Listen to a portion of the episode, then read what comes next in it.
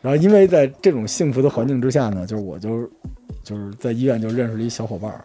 医院有一好处啊，我刚才跟您说了吧，医院是一个就是把这个贫富、美丑、善恶、男女、嗯老幼全拉到同一个线上的这么一个男女孩儿会分吧？不分啊，不会给你跟你二十多岁同屋没有，哦，同屋但是都在一楼道，就是你一探出头去，那边一大妈也探出一头来，没有年轻的小姑娘吗？呃，护士还不够你用的，满大街都是年轻小姑娘，全是小护士，叽叽喳喳的啊，特别好。这个，这个在医院里边把这些东西都拉平之后，人与人之间会出现一种打破次元壁的平衡。就是我那屋有一室友叫江哥哦，啊，江哥，江哥太太有范儿了，江哥。我一开始以为就差点打起来，因为江哥是那种老南城，说话就是，哎，嗯，来啦啊，哪儿的？就就江哥多大岁数了？江哥六十五了，但是看着一老流氓似的，就像四十多岁。啊对不起，江哥啊，四十多岁，嗯他他可能还听这节目。我那天安利他听，这什么呀？喜喜马拉雅呀？这什么呀？就江哥，江哥是我们那个地儿的头，每天就是护士来了，江哥有一次我我我看见了，江哥跟那护士，你别喊，你别说话，就是不是护士送饭的，说你别说话，然后送饭啊，然后江哥拿着盆儿在那个楼道中间开饭啦，开饭啦，就自己哦就是就是那种感觉啊，山头之王。然后这个人特别好，你住进的时候，江哥已经在了是吗？就是老病号，就一直不出院，就赖着。啊，就是因为大家知道住院这床位特别紧缺，就是因为有江哥这种人。就一般一个医院吧，检查和调理差不多五天就都做完了，然后剩下两三天呢，给你做一治疗方案，你就出院了。因为你在医院和在家没什么区别嘛，你只要注意这种治疗方案就行。这样腾出床位给新的人进来。江哥不，江哥动不动就有一心病，哎，医生，我这个胃不行啊，是不是也查查？就这种，就不走，在医院赖了二十多天了，说已经熬走了好几波病友了。啊，江哥是一个特特别神奇的人啊，然后就是就是嘴有点不好，你知道吧？一说话特老北京，哎，你这个。就是我把书包放在那儿，江哥放我书包，啊，把我那个 pad 拿出来，哎，你这不赖，哎，这不赖。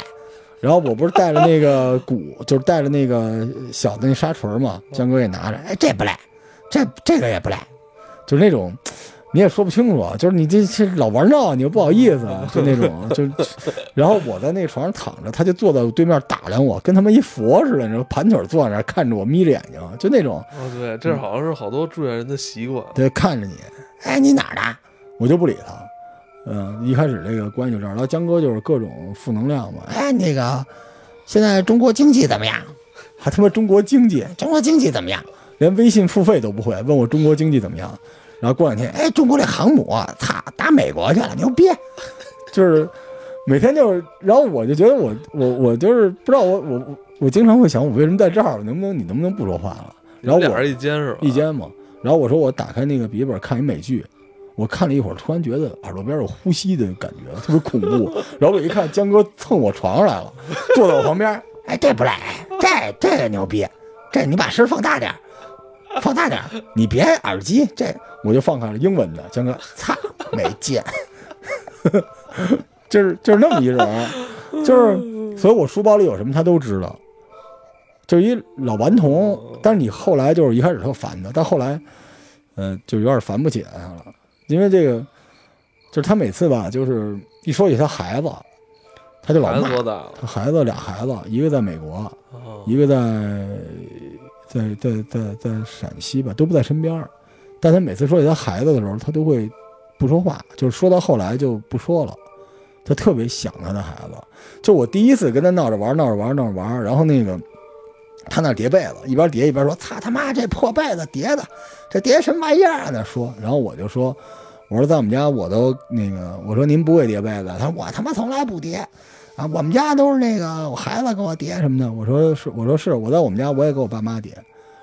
然后那个他突然就不说话了，我也够讨厌的，就是他突然不说话了。就江哥就是这样。然后他每次说起他就是，但是他病特别重。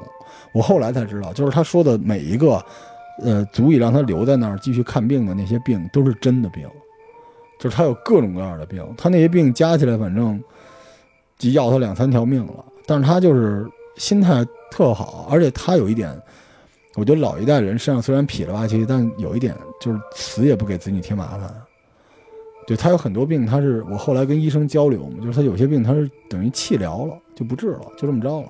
就是当他说大夫，我这个，后来大夫说你这节怎么治？他他我操这么多钱，哎那个我治个别的吧，就就就就那么一人。然后但是每次就是他说起这些东西的时候，你都会觉得就是他那个眼光下边他老挑衅你，但是他底下有那种深深的寂寞，你知道吗？特别想跟你说话，我在屋里不能说话。你知道我在屋里给我媳妇打一电话，嗯，我说我说行吧，我说你别太辛苦了。然后他就在那对，操，年轻人就不能太辛苦，就是，然后我跟我媳妇说，我说那个，怎么？他以为你给你你儿你，孩子打他就在后边看着我。然后我说 我说那淘宝店的事儿别再关心了啊。他说哟，淘宝，我跟你说啊，你们年轻人，我教你，就是一直想跟，就是好久没有跟人说过话，然后导致呢，江哥特别逗，每天晚上我们俩就是他说。因为我我实在闲的没事儿了，你们晚上不是特别早就熄灯了吗？对啊，熄灯啊，就跟宿舍似的嘛。嗯。然后那个我实在烦他了，我就让他听《头号玩家》。我说你听听我们年轻人都干什么？他说，然后他说这他妈什么玩意儿啊？这什么？然后听着听着，他戴着耳机听，听着听着出来牛逼，我我都我靠给我吓的，哎哎哎牛逼哎，就老那样。然后那个后来他说他可能听见咱们那讲鬼故事那两集，他说。我给你们讲鬼故事，然后我们俩就变成每天晚上，他必须给我讲一鬼故事，然后我得给他讲一个，就是那，就就变成这种关系，特别像大学宿舍。但是你知道他是一六十五岁的人，对吧？啊，我我也是，就是，然后他他说，你你找回了那个同学的感觉，老哥们儿，没事他妈大夜里，老睡了吗？你睡了吗？我说，嗯，我想起一故事，哎，你能播播吗？我给你讲讲，你能你你能播播我这故事吗？然后我就听着嘛，然后。他就是特怂，他经常讲故事，讲着讲着自己就害怕了。他说那天 故事永远讲不完，是吧？我在我们家树洞，我操，我那挖，突然你知道挖出那什么来？我操，我把手伸进去，你知道我摸什么了？然后就没声了。我想，我操，牛逼啊！艾文啊，会干播客，就是停顿。后来停了你妈几分钟之后，传来了均匀的呼噜声。哎，操他大爷！后来每天晚上都给我讲，然后结果有一天给我讲急了，我说我给你讲一个吧。然后给大家讲了一会儿，就是咱们过去的某个故事，然后就是那个小雷讲那飘那故事，站岗有那纸的那飘。他说：“我操我操我操，不听了，牛逼，不听了，不听了，不听了，不听了。”就这样。但是，但是他每天晚上都会给我讲一个故事。他可能知道自己不行了。就是我们窗外有一大烟囱，他老指那烟囱。他说：“罗二，你知道吗？那是就是太平间那个停尸炉，就是焚尸炉。他每天晚上他们才点烟呢，因为现在这骨灰啊，就是都白了，说人体质不好，就都透明了，所以晚上没人看见。但是我能看见有那魂儿就飘上去了。我每天晚上都对那儿看，呀，有的时候晚上真的就金光的眼睛穿透我的床，看着床外面那烟头，每天晚上都说：哎。”咱数数，哎，几个了？你看见了吗？今儿晚上你看见了吗？四个了，五个了。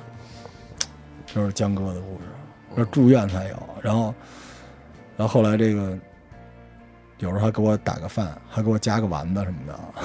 对，哎，你吃我这丸子，小罗。哎，昨儿你那故事能再讲讲吗？就是就就这么一人。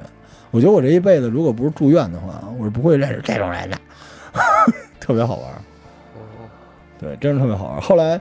呃，昨天嘛，昨天昨天江哥出院了，嗯，昨天江哥出的院，然后当时是他媳妇儿来接他的，他昨儿出院了，出院了，然后江哥一直在骂他媳妇儿，为什么呀？他电话，操大爷的，你丫来什么来呀？我都说了不来了，你他妈的那个你又走不了路什么之类的，然后我我就在那听，我听说你妈你骂你媳妇儿也太过分，我回头一看，看阿基乐的跟王八蛋似的，你知道吗？小脸红扑扑的，看大爷你家飞来什么的。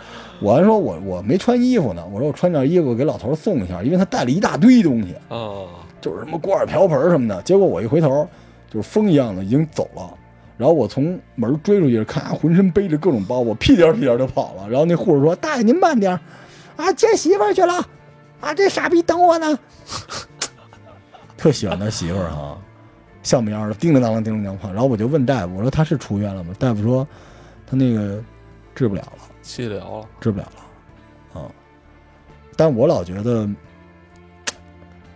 鸭这种性格还能活很久。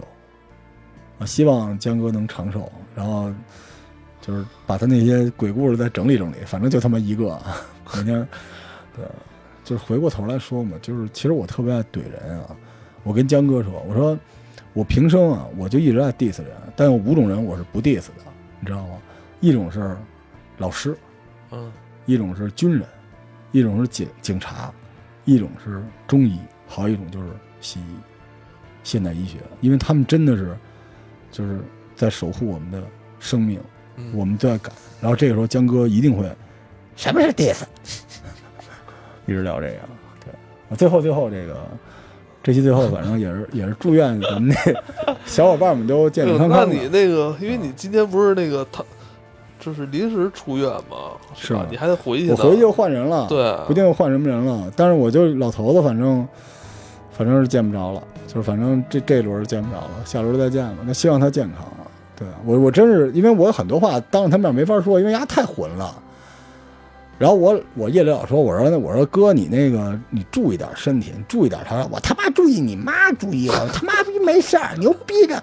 我心说去大爷，我跟你说，要不是他妈在医院早扇他了，你知道吗？但是人就就是头天晚上我跟他说话聊急了，你知道吗？我说讲一鬼，我说你那个，我说哥哥您这一辈子怎么过来的呀？您这就您这张嘴，其实人家管他妈逼搞嘛什么的，我就这样，你妈你你小子你能管我？第二天早上，哎，我桌上多一茶鸡蛋。然后，然后那江哥早上，收拾一边叠位置，啊，给你弄一鸡蛋，啊，吃吃。你们也没吃过他妈什么好东西，就这么一人，明白吗？就他妈这么一人，确实是挺喜欢吃什么鸡蛋的。我还真挺爱吃。所以我们我们这一节目最后啊，是到最后了吧？到最后，一一个是这个祝小伙伴们都保持健康啊，得病。首先啊，人在做天在看，请不要再怼医生和医院了。啊，没病不用去，不舒服了去医院找医生，就跟您那经历似的，分分钟给你解决。啊，然后这个体检呢，也别对付，该检就检。对，我觉得别没事儿什么百度、知乎啊，百度、知乎、百度、知乎没有能解决你问题的人。找大夫啊，得了病，这个求菩萨不如心里求求大夫，求求医院，是吧？然后，而且呢，这个如果经济能力许可的话，也照顾照顾身边的人。就是像我们一样啊，就是不厌其烦的请身边的小伙伴们或者家人，就是该检查检查，该住院住院。其实根本没有大家形容的那么妖魔化。为什么大家这么形容？因为得病的人啊，他们心理上某种程度上有这种情绪可以理解。但是不得病的人，就是咱们还要传播这种比较正能量的东西嘛。啊，最后呢，也像江哥，现在我也看，我也看透了啊，你也看透，我我也看透了，就是。你有时候跟人说啊，你也早睡，你还人还嫌你烦呢。对，你就让他得病就行了。但得了病赶紧去医院没毛病。但是我觉得听咱们节目的人会因为这件事发生改变。希望大家因为这件事哪怕改变一点点，就是万一你往前挪了那一格，挪到你的，比如说啊，挪到你的重病的治疗窗口期之内，我们就善莫大焉，对吧？最后跟江哥说两句话，第一就是希望就骂就骂吧，反正你。对吧？就希望您身体健康，再到别的医院混。第二，嗯，我后来调查一下，嗯，那个烟囱是洗衣房，啊，你还看见那些冤魂是吧？啊，再见。